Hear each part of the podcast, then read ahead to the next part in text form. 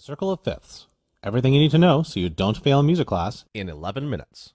There are 12 different musical pitches in Western music theory, and each one can be assigned a letter name.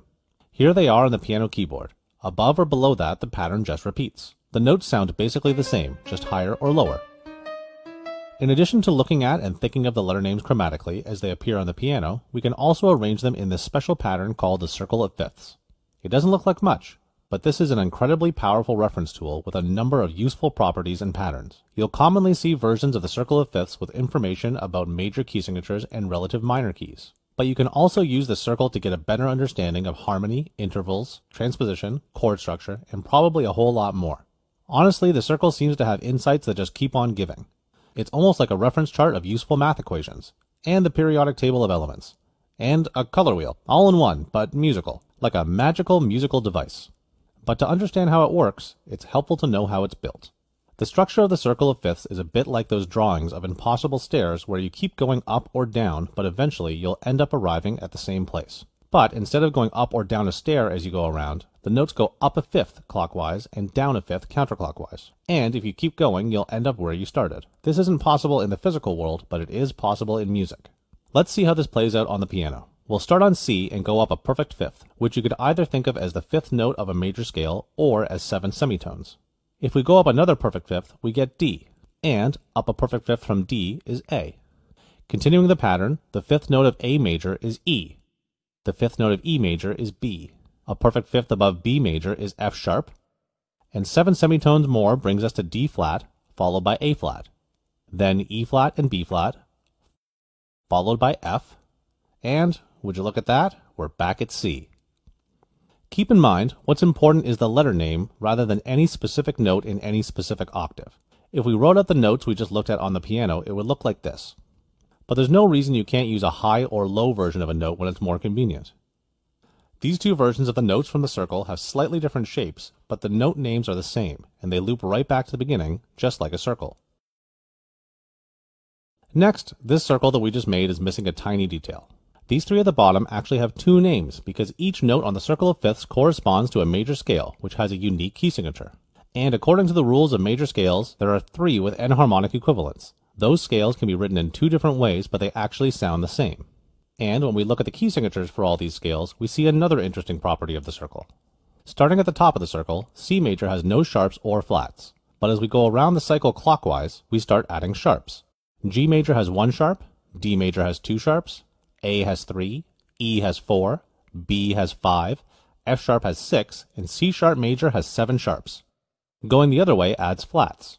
The key signature for F major has 1 flat, B flat has 2 flats, E flat has 3, A flat has 4, D flat has 5, G flat has 6, and C flat major has 7 flats.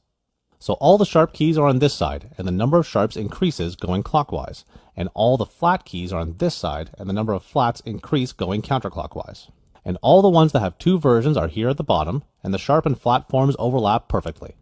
And since every major key shares a key signature with a relative minor key, you might also see some versions of the circle of fifths with the minor keys aligned with the relative major keys. And keen observers will also see that the order of sharps and flats is right here on the circle, clockwise for sharps and counterclockwise for flats. So it's pretty obvious that the circle of fifths is a useful reference tool since it shows all the major and minor key signatures. But why not just keep all that information in a list or a chart? Why does it have to be a circle? Other than the fact that it's kind of neat. The reason for that has to do with all the other patterns that emerge on the circle that we mentioned earlier. Let's start with harmony. Harmony is a complex subject that can be broadly understood as the study of what chords are used in a piece of music and how those chords relate to each other. Three of the most ubiquitous chords are the ones built on the first, fourth, and fifth note of any given key. In C major, that refers to chords built on C, F, and G. They're found in almost every piece of music you could think of. These chords can appear in quite a few different versions, but each one is still based on the same root note of 1, 4, and 5 of C, or C, F, and G. Now, notice that F and G are right beside C on the circle. For any key, the 4 chord is one step backwards on the circle, and the 5 chord is one step forwards. In E major, the 4 chord is A, and the 5 chord is B. In B flat major, the 4 chord is E flat, and the 5 chord is F. So, in addition to major and minor key signatures, the circle is also a great reference tool to quickly find chords related in any key. And it isn't just for show. You can hear how well these chords fit together. Listen as we move between C and its adjacent chords. We can hear how well they fit together and how much they ground us in C major. Even popping over to the A minor chord works pretty well too. Generally speaking, if you only move one step on the circle, the chords will sound pretty related to each other.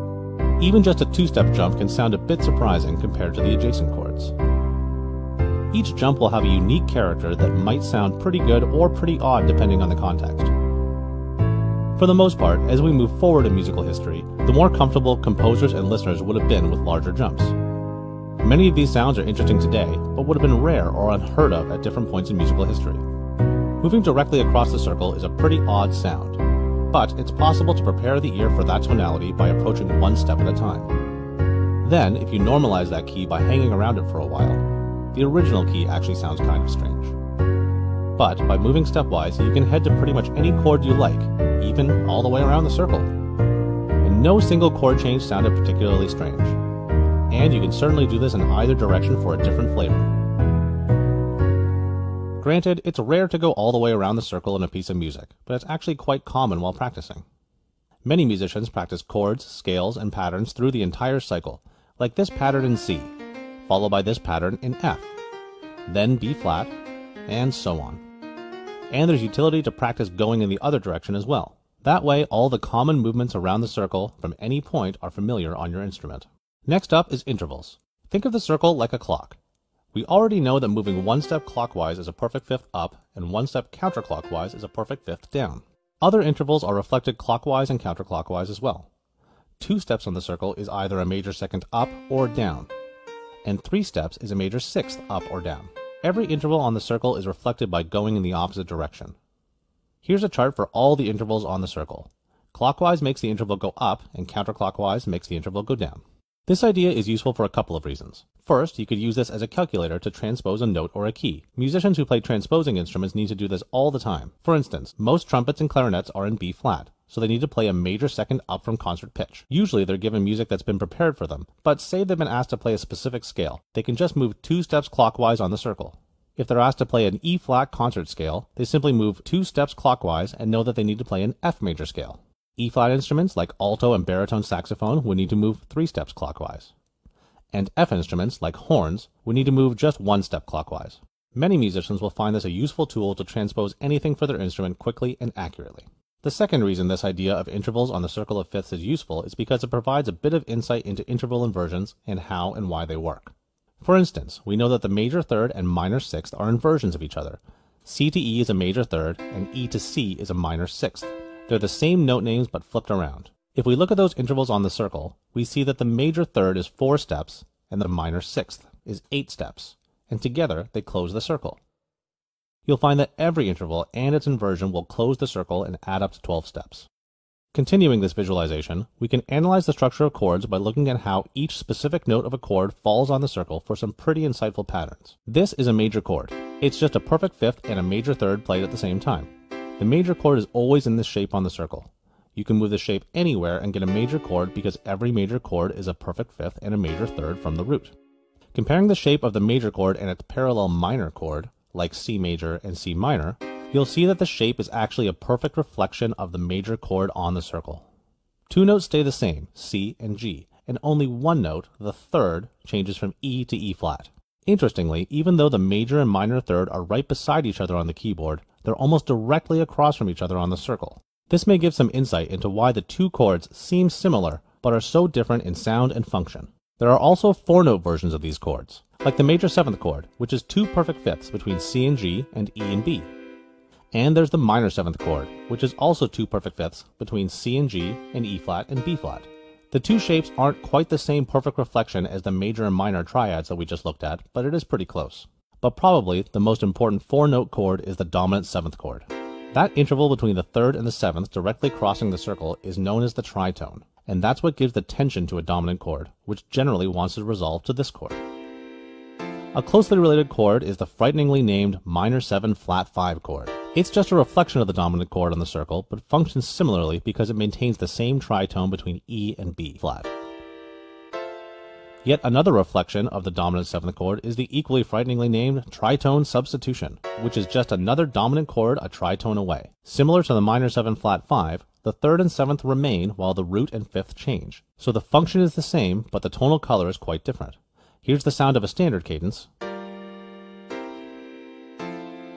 And here it is with a tritone substitution. Some chords have patterns that aren't spaced out at all, and have their notes right beside each other on the circle. A suspended 4 chord looks like this, and a suspended 2 chord is pretty similar but with a different flavor.